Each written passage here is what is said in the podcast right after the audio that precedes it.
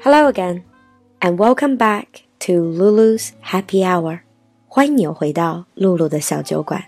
Most Chinese people are still in the three-day Qingming holiday. In Chinese tradition, Qingming is a day for remembrance, a day for us to cherish the memory of our loved ones who passed away, and also to pay tribute to our ancestors. In the past few days, you could see on social media and also in many English speaking programs. There are long list of vocabulary related to Qingming, the rituals, and the stories about this tradition. But this is not what I'm going to talk about in my show today. Because for most of us, Qingming is not just about the theoretical knowledge and words on paper. It is connected to a very soft part of your heart. It is a day for remembrance, and especially if you have experienced the loss of a loved one. So, in my episode today, Lulu is going to share with you some of the sayings in English by people who have also lost someone and they're trying to cherish their memory. 今天小酒馆里就着清明，我们来说说怀念。In English, when someone passed away, you usually see the word in the loving memory of in the loving memory of someone who passed away. Sometimes it's very difficult to forget someone who gives you so much to remember.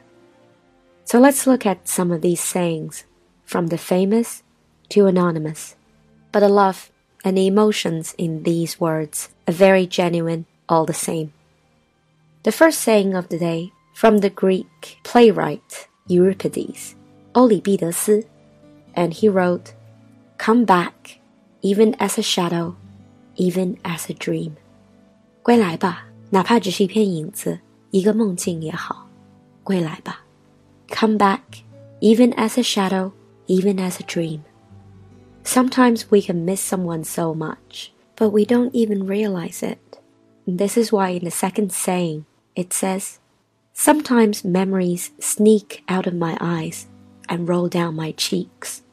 Sometimes memories sneak out of my eyes and roll down my cheeks. Sneak out means to secretly get out. So here memories turn into tears. 有时回忆会从眼角偷偷溜出来，滑落我的腮边。We may not even realize how much we miss someone until we feel the tears. There are so many people in the world, yet for us, there are only a few that truly matter.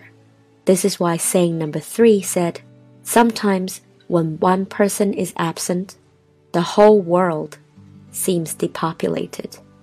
Sometimes when one person is absent, the whole world seems depopulated. Depopulated means not having enough people. 明明只少了那么一个人，整个世上却都冷清了。Sometimes when one person is absent, the whole world seems depopulated. I'm sure a lot of people feel like that when they've lost someone that mattered to them the most. And this is why people would give anything to have them back. Saying number four says, If tears could build a stairway and memories a lane, I'd walk right up to heaven and bring you home again. 用眼泪和回忆能不能建成通向天国的阶梯，接你回来团聚？If tears could build a stairway and memories a lane, I'd walk right up to heaven and bring you home again. And moving away from this overwhelming sadness and a sense of loss to a slightly more positive note. Saying number five says, Perhaps they're not the stars, but rather openings in heaven where the love of our lost ones pours through and shines down upon us to let us know they're happy. 夜空的繁星，也许正是我们在天上的那些亲爱的人们流泻而出的爱意，让我们知道他们在天国很好。Perhaps they're not stars, but rather openings in heaven where the love of our lost ones pours through and shines down upon us to let us know they're happy. Whether you believe in heaven or not, the connection between you and someone you love and care about is likely to stay long after they're gone.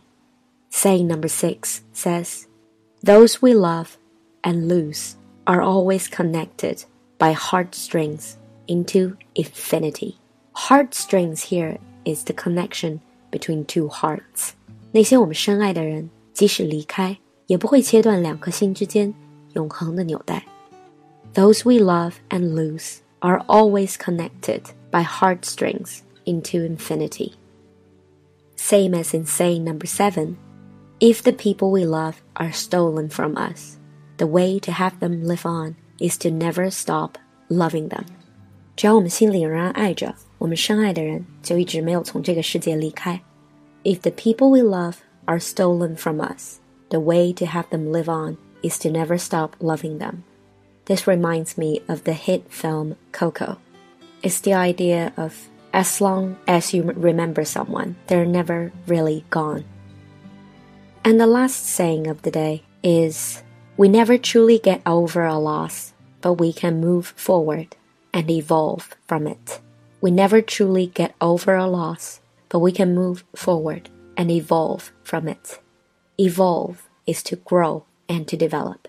我们也许永远无法忘却失去亲人、爱人或挚友的悲痛，但是我们仍然可以从这种悲痛中成长，继续向前。And in the end, we finish today off with a note to all of us who are living. This is a famous saying by Steve Jobs. He said, Almost everything, all external expectations, all pride, all fear of embarrassment or failure, these things just fall away in the face of death, leaving only what is truly important. 几乎所有的事，所有外界的期许、骄傲、碍于面子的担忧和对失败的恐惧，在死亡面前都不值一提。Remembering that you are going to die is the best way I know to avoid the trap of thinking you have something to lose. 记住，我们每个人终将死去，才能避免在人生中患得患失。You are already naked. There is no reason not to follow your heart. 我们都会赤裸裸的面对死亡，所以在活着的每一天都去追随自己的心吧。You're already naked.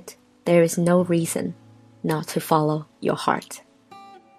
So, with the loving memory of the loved ones that have passed away, we move on, we evolve, and we follow our hearts and live every day as if it's your last one. I hope you enjoyed today's program. Until next time, bye.